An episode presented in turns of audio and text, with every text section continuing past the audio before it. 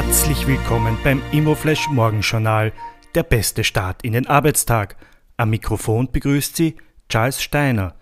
Diese Ausgabe widmet Ihnen Building Times, das Magazin für integrierte Planung, Gebäudetechnik und nachhaltiges Bauen. Heute ist Donnerstag, der 23. September und das sind die Schlagzeilen.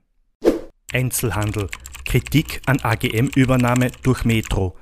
Dass sich der Lebensmittelkonzern Metro mit ADEC auf die Übernahme von neuen AGM-Großmärkten geeinigt hat, stößt bei der Kastner-Gruppe auf Kritik. Sie fordert ein Verbot der Übernahme durch die Wettbewerbsbehörde und fordert eine österreichische Lösung. China. Bei Evergrande läuten die Alarmglocken. An sich versprach der angeschlagene Immobilienkonzern, heute eine Zinszahlung pünktlich leisten zu wollen.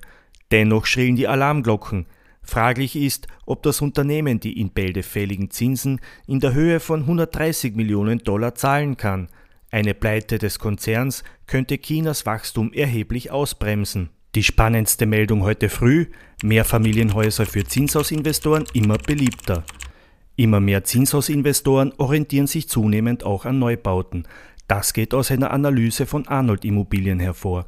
Trotz des Zinshausbooms in ganz Österreich seien Neubauobjekte zwischen 2 und 5 Millionen Euro beliebt, da höhere Renditen erwirtschaftet werden können. Das vor allem deshalb, weil sie nicht dem MRG und damit auch nicht dem Richtwert unterliegen. Das gelte auch für Liegenschaften außerhalb Wiens.